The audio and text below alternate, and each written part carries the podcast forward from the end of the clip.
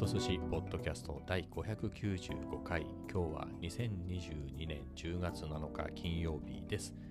えー、というわけでね、えー、1週間がまあ仕事のね1週間が終わって、えー、週末3連休がやってきたというところですね、えー、もうねこれまた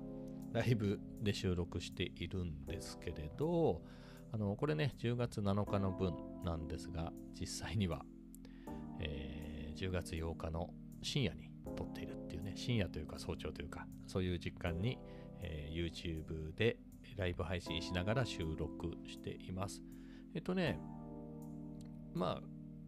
結構そこそこの時間に寝落ちして、起きたら1時半ぐらいだったんですよ。で、ああまあこの時間だとまだ家族寝てるかなと思いながら、うだうだ過ごしていったんですけれど、パッとね、見たら、えー、奥さんも寝落ちしてね、あ寝落ちっていうかちゃんと布団かけて寝てたんで、あ、もう起きないなと思って、えー、であれば、あの、深夜にね、ライブ配信とか、このポッドキャストの収録できるなと思って、まあ、慌ててもあれなんで、えーと、あのいろいろ準備しながらね、その準備のところから、あの、ライブ配信始めちゃいましたね。というのも、いつも突然始めるんですよ。予告なしで。いきなり始めるので、もう最初から聞ける人とかもね、えー、あんまいなかったりするんで、あの、今からやりますっていう風にね、急にツイッターやっても、あれ別に一日中ツイッターのタイムラインを眺めてるとは限らないから、気づくのはしばらく経つじゃない。なのでね、かといって、あんまりこの何時からやりますみたいなのも、なんかめんどくさいんで、えー、じゃあ、これからライブやりますね、みたいなので、で、まあ、配信自体は始めちゃって、準備中なんてね、画面に出しておけば、あ、準備してんだなっていうのでね、あ見てくれるかなとか思って、はい、そんな風にしてみました。でね、これ実はもう配信自体は1時間24分やってるんですね、ライブ配信。何かっていうと、準備にね、最初の準備に20分、17分ぐらいかかったのかな。のんびりやってましたからね。あのー、本当はその、照明とかね、えー、セットしてつかもうセットしてあるんだけど、まあ、それの電源を入れて、えー、ね、やったり、あとは何喋ろうかななんて考えながら、えー、飲み物を用意したり、えっ、と、あとはトイレに行ったりね、え、さらには、あの日付変わったタイミング、ね、日付変わってたんで、あの、ワードルね、今日の分を解いたりなんかして、えー、そういうことをやったら17分ぐらいになってね、一人ぐらいね、見てくれるた人がいたんですよね、そのタイミングで。なんか変に緊張しまして、まあ、そういう中で、えー、いつも以上になんだかまとまりのない、えー、ポッドキャストになってしまったんですけど、まあそれでも34分ぐらいで、まあ取り終えたのは取り終えたんですけどね、幸いっていうのかなんていうのか、あのー、もう今誰も見てないタイミング、ね、誰もライブ来てないタイミングなので、あ、これはいいなと思って、あのグダグダだったから、もう一回撮り直しちゃおうかなと思って、ポッドキャスト。はい。まあ、いつもね、オフラインの時ってこんなことやってるんですよ。一回とりあえず通して喋ってみたけれど、なんかうまくまとまってないから、あの途中だけ撮り直すっていうのは別に技術的にもできるし、そんなに難しくないんだけど、あのね、やっぱテンポがあるんで、やっぱりあの途中だけ、ここの話題だけを取り直すとか追加するよりは、もう出だしからやった方が、なんかリズムに乗っていけちゃったりするんですよ。で究極これって例えばラジオとかね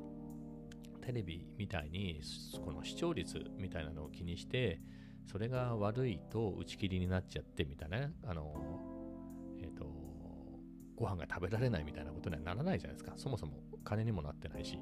えー、っていうところなので、えー、まあ、リズムね自分が気持ちよく話せるのを、え優先した方がいいなと思ってはい。そういうのでよく撮り直してるんですけれど、2回ぐらい撮り直すの多いかな。えー、で、そういうわけでね、えー、誰も見てないし、もう一回やり直そうと。まあ、ネタもちょっと変えながらね、ネタっていうほどのネタではないんですけれど、はい、それで撮り直すことにしました。で、まあ最初の話題でいくと今日天気悪かったですね。寒かったですよね。13度とかで、12度 ?13 度？そんなもんでね。それが最高気温ですからね。えー、だったので結構冬物出しましたね。10月に冬物ってのもあれだけど、あの、なんだろう、あの、ライブ配信の方だとね、あの、見れる。ちなみにね、今回ね、ライブ配信長すぎて、これアーカイブは残すけど公開はしないですね。なので映像は見せられないですけれど、はい。あの、夏の間ね、着てた、えー、薄手の UV カットのパーカーとかではなく、普通の厚手のパーカーで、で、中は長袖ね、カット袖。で、頭は、えー、ニット。で、えー、下はね、あの、ボアがね、ついた、内側にボアがついてる、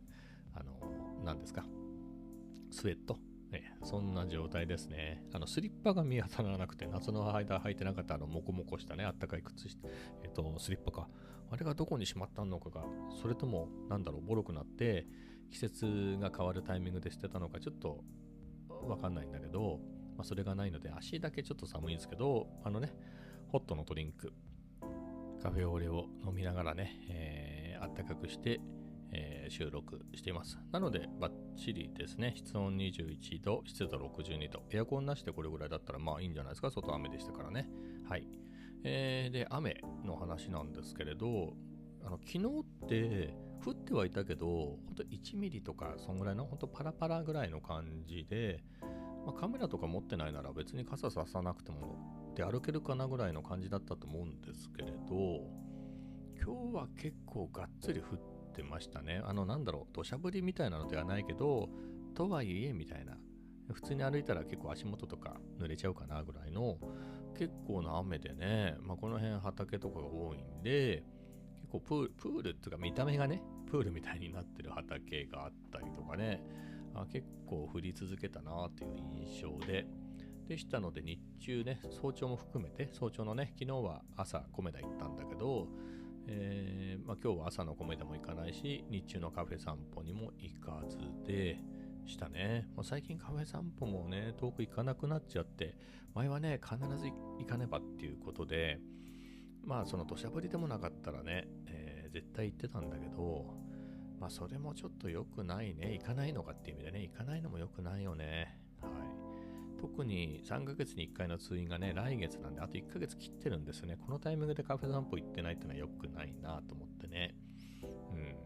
ちょっと考えていますね。はい。寒くなってきてね、さらに追い打ちをかけるように、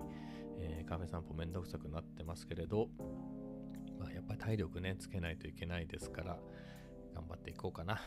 はい。と言いつつね、カフェ散歩行かずに何やってるかで言うと、あの、やっぱり近場のね、米田で夜過ごすっていうのが増えてるんですよ。あの、昨日早朝だったけどね、一昨日は夜だったし、今日も7時過ぎぐらいかな。なんかね、6時半とか7時、あの、6時でね、え、仕事を辞めて、どこ、どのタイミングで行こうかなとか思って見てたら、なんか1時間後に雨が止みますみたいな、えー、でしょう、天気予報のね、アプリが教えてくれたんで、えー、じゃあそっからでもいいかななんて思ってたら、でも、なんだろう、外の様子伺った感じ、降ってる感じもなかったんですよね。なので、あ、このタイミングね、まあでも、音もしないぐらいだからパラパラぐらいだろうっていうんで、であれば傘さしてもう行っちゃってもいいかなってんで、7時過ぎぐらいかな。それぐらいのタイミングで、えー、また米田行きました。あのー、閉店がね、10時なんですよ。で、夜のやっぱり7時ぐらいになると、やっぱり郊外のね、住宅街の米田なんで、あの、普通の、なんだろう、まあもう定年退職したおじさん、おじ、おじさん、まあそうですね、おじさんとか、おばちゃんとか、まあそういう人たちがね、えー、利用することが多いんで、やっぱり7時とかね、そういうタイミングって別あのー、お家でご飯食べてる時間だったりね、晩酌してる時間だから、米だって人減るんですよね。えー、なので、まあ、僕みたいなやつとか、あと学生とか、まあ他のまあサラリーマンみたいな人ですね、僕みたいな感じの人がパソコンなんか持ってきちゃってね、えー、作業したりっていうのでね、それも空いてるんですよね、そうは言っても。なので、全然4人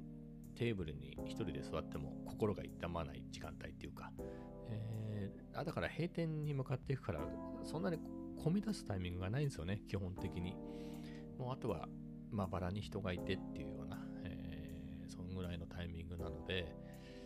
まあ、そこが居心地がいいんですよね。はい。あ夜って良くないですか？まあ本当はね、えー、今ね、3時36分 深夜なんですけど、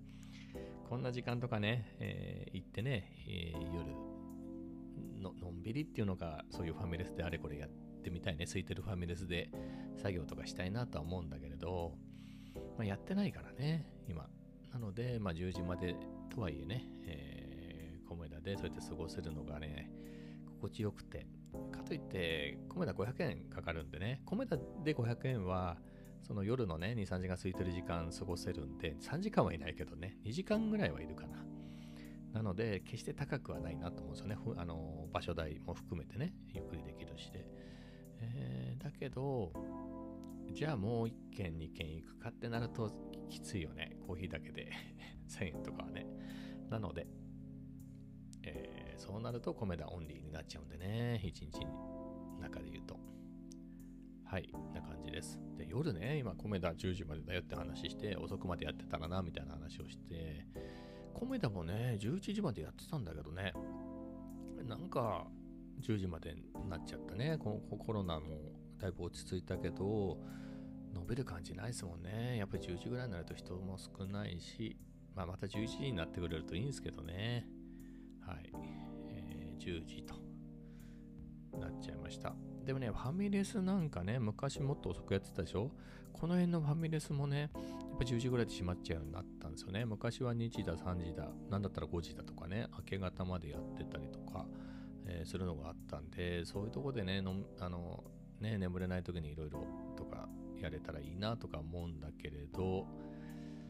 まあね、深夜そういう時間帯に出かけるのね、車とかありゃいいですけどね、えー、歩きなので危ないんでね、まあ、本当に、例えばですよ、住んでるところの、じゃあ自分がマンションで1階がファミレスですとかね、もしくは、まあ、すぐ近くにね、そういうのがある、歩いてもね、えー、明かりもそれなりに明るいし、えー、人通りっていうか車通りなんかもあるみたいなところで、えー、そういうのが近くにあるんであれば、そういう夜行ってもいいですけどね。はい。まあそういうのあったらいいなとか思います。で、ファミレスっていうかなんていうかな。まあファミレスってなんていうんですかね。ダイナーっぽい雰囲気ないですかね。アメリカのダイナーっぽいね。あのシートもそうじゃないですか。ボックスシートっていうのかなんつうのかね。ああいうのでね。ああいうの好きなんですよね、僕。で、まあ、本物のアメリカのダイナーが好きで、そういうのを検索してね、今でもあるんですね。向こうでもやっぱ少なくなってるみたいでね。そういうのをね、探してみるのが好きなんですけど、あの、それで見てたらね、あの、フォード VS フェラーリっていう映画、2、3、2年ぐらい前とかありましたよね。で、そこのロケで使われた本物のダイナーがね、実物のダイナーを使って、そのレトロなダイナーを使って、えー、撮ったみたいで、それが紹介されてて、で、その YouTube かなんかだったんだけど、YouTube か、その実際の映像もね、えー、紹介されてて、うわ、すげえかっこいいですね。すごいかっこよくてよかったな。本当にああいう雰囲気ね、ああいうところでね、えー、夜ね、仲間とそういうのやれたらいいですね。その映画だと2人なのかな多分、フォード側の人が、のメカニックかなんかを口説いてるところなんじゃないですか？あの、ルマンでフェラーリを倒すんだみたいな。僕あの、ドラマを見て、あの、映画を見てないからわかんないけど、多分ね、そんなシーンで、えー、だったと思うんだけれど、うん、まあいいよね、あの雰囲気ね。あの、LED とかじゃないもんね、あの当時のやつだから。えー、ああいう、なんつうんですか？あの、暖色系の、えー、ランプでねいやよ、かった。あと、何もかもでかいもんね、あっち。はい。あの、乗ってきた車もでかければ、店の中もでかいし、あの、人間もでっかいしね、あの、物理的に、えー、いいよね、ゆったりしてとか思ってね、見てましたね。はい。まあ、そんなんで、なんだかな、多分2000年代ぐらいのドラマだと思うんですけど、なんてドラマかわかんないけど、なんだろうな、多分今時結構テレビに出てるような人も出てたんじゃないかなと思うんだけど、なんかアマプラかなんかで見たと思うんですよ、何年か前に。えっとね、なんか若者が、なんかストーリーがあるような、ないようなやつで、基本的に舞台はファミレス、しかも客ね、ファミレスの席で話が進んでくんじゃなかったかなと思って、それ以外のシーンでなかったんじゃないかな。しかもそのファミレスが、あの川崎とかあっちの方にビッグボーイってありますよね。ビッグボーイっていう。あれが舞台だったと思ね。あれ、なんか楽しげでいいなと思ってね。まだ時代的にガラケーだったかな、あの人たちが持ってたのがね、多分2000年代のあの iPhone とかよりね、前の時代のドラマなんだろうけど、あれなんか何のドラマだったか分かんなかったけど、分かんなかったけど、ね、そのさっきのね、あの深夜の、えー、ファミレスやることないやつが集まってね、みたいなのって楽しいよなっていう、はい、そんなことを思いましたね。で、行くと、ファミレスっていうかダイナーっていうかね、なんか自分が子供の頃、まあ、近所にあったかどうかっていうのは記憶にない。喫茶店とかはありましたよ。喫茶店、カフェなんていう言い方しない。多分、もっとさらにレトロで、カフェみたいな感じで、え、何？昭和？昭和じゃないな。戦前みたいな。大正かなみたいな。大正時代かなみたいな意味でのカフェっていうのはね、ともかく、喫茶店でしたよね。茶店みたいな言い方してて、僕が高校生っていうと80年代中盤から後半だけど、86年から89年に卒業してるんでね。でも喫茶店だったね。茶店、まあ、東京とかはね、カフェかもしれないけど、うちらの方は茶店、喫茶店だったね。まあ、あとは店名ね。ポータレッジとか、セシカとかま、そんな感じ。あとね、服。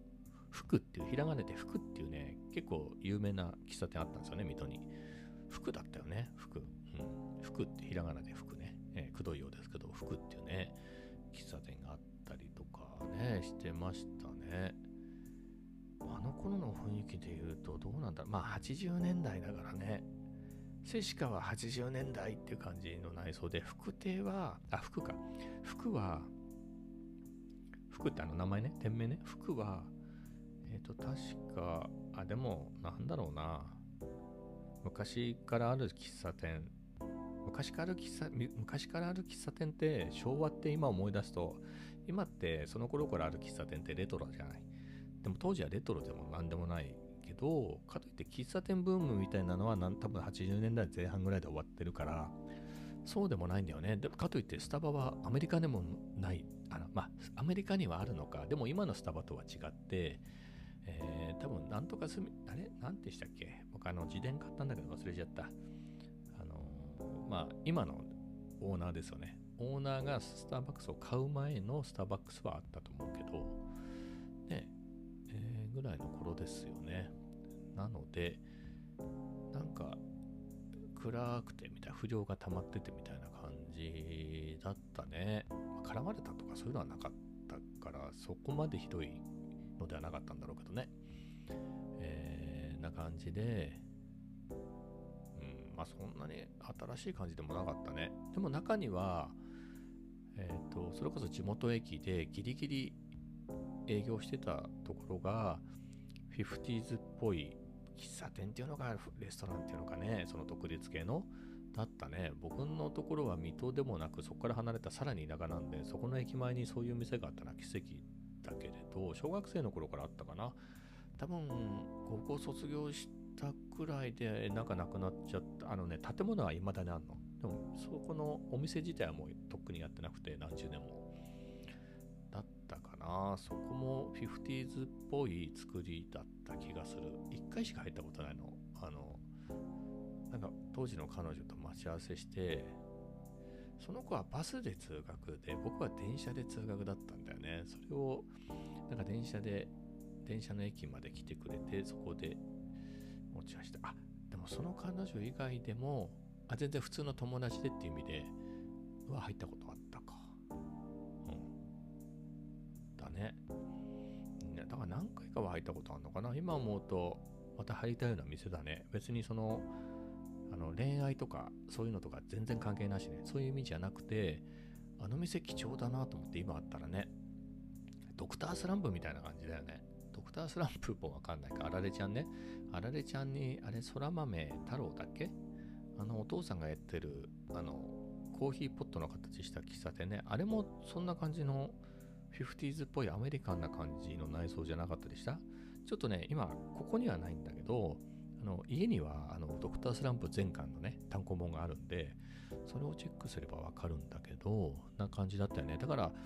80年代前半とかはそういう感じの店があったような気がするねはいでだからそれこそ水戸とかまあこの辺で言うと柏のプリプリなんかはその名残っすよねあの床がさ、白黒のチェックの。だから動物の森のあのカフェダイナーの床みたいな、タイルみたいなね、選べるでしょ、あれ。買えるでしょ、あれ。ああいう感じの、あ結構あってね、あれ、だから何でしたっけ？70年代のどのタイミングなのか80年代の前半ぐらいまでは 50s ブーム的なのがね、えー、あったからあのあんまりファッションとかよくわかんないけどあのクリームソーダってあるじゃんあの骸骨のマークの、あのー、あれなんかもそういう 50s っぽいやつだもんね。雰囲気は。よくわかんないけど。なのでそういうブームがあったっていうことよね。はい。で今はもう2020年代でしょ？だから80年代の 50s っていうと、まあ、50s を何年かっていう、まあ、50年代なんだから50年から59年なんだろうけど、でいくと、まあ、80年代前半からすると、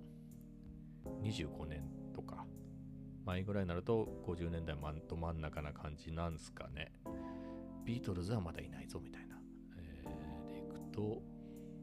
そうすると今で言うと、90年代っていうことですよね。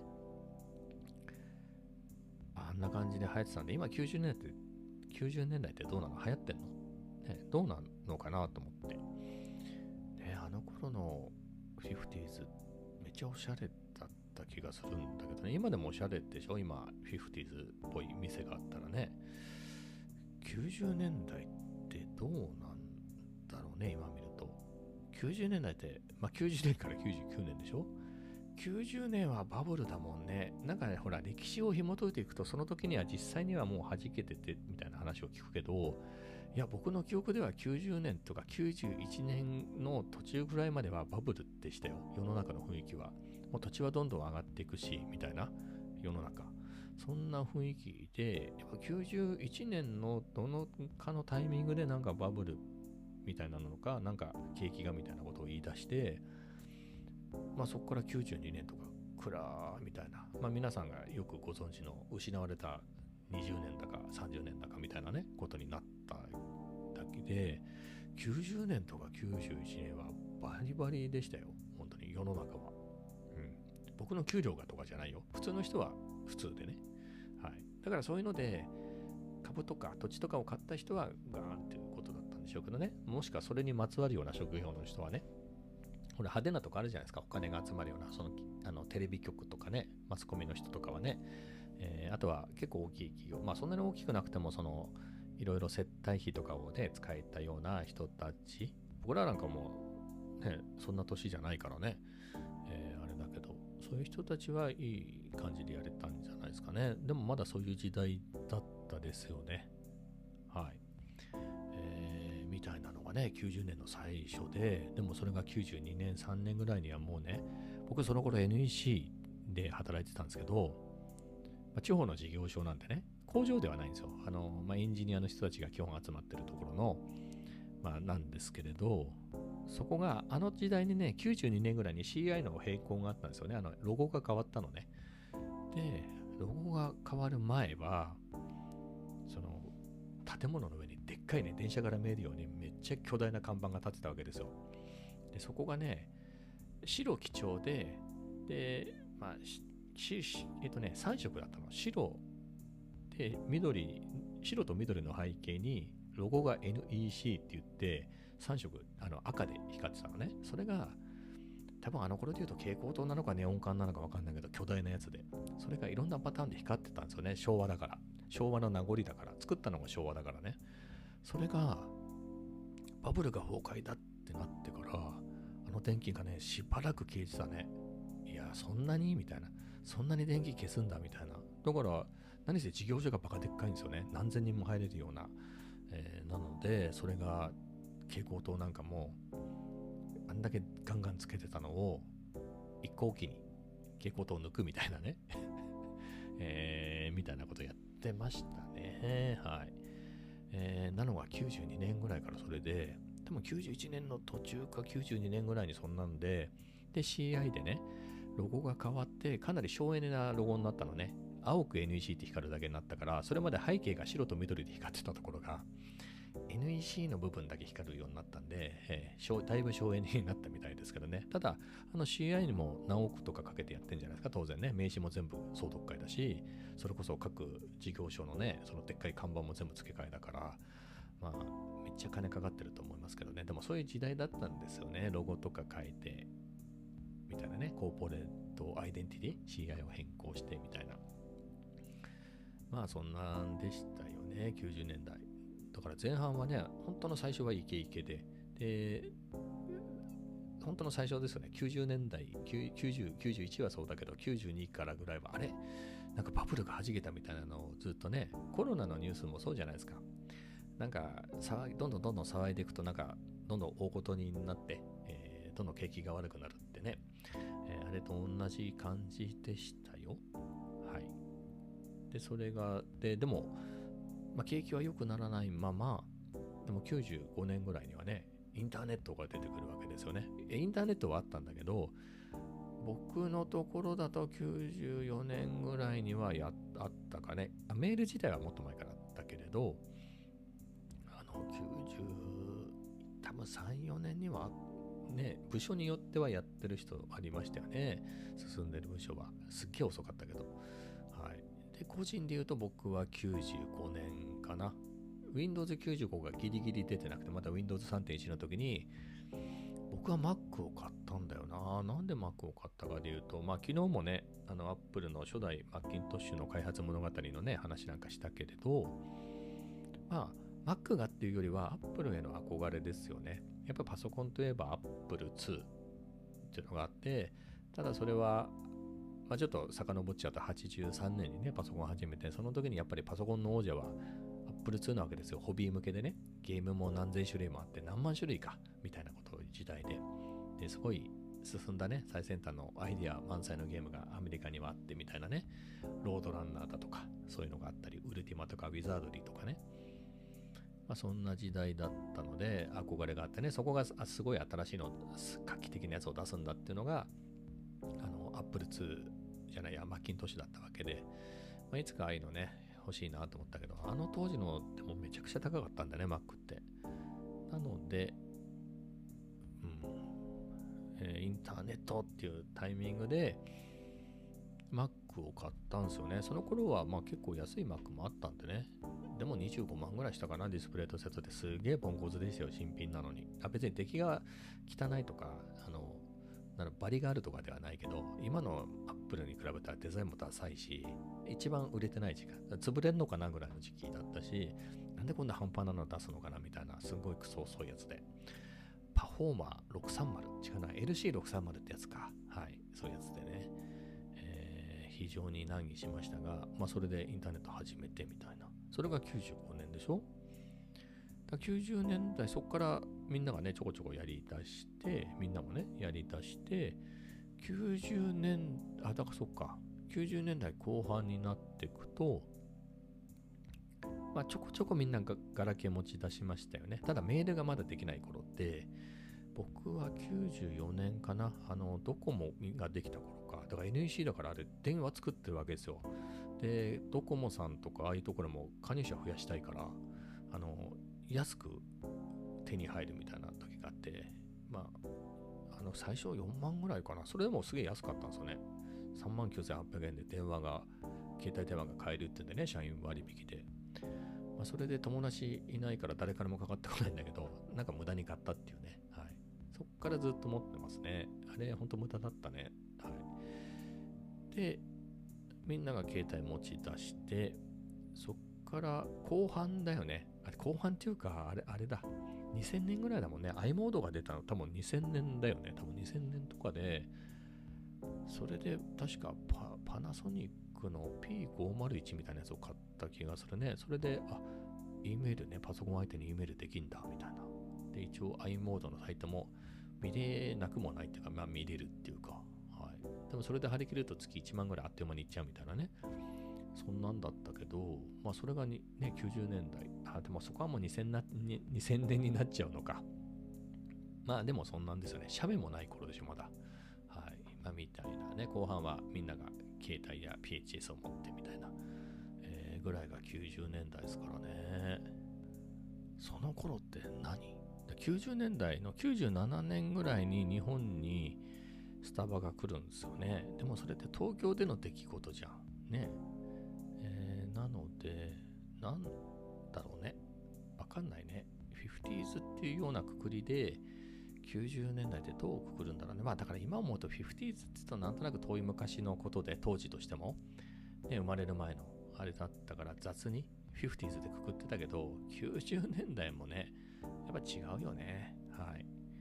そっかっていうのをね、今喋りながら思いましたね。まあそんなところですかね。もっとね、いろいろ90年代について話そうと思ったんですけど、もう30分経っちゃったんで、この辺で終わりにしようかなと思います。それではまた明日。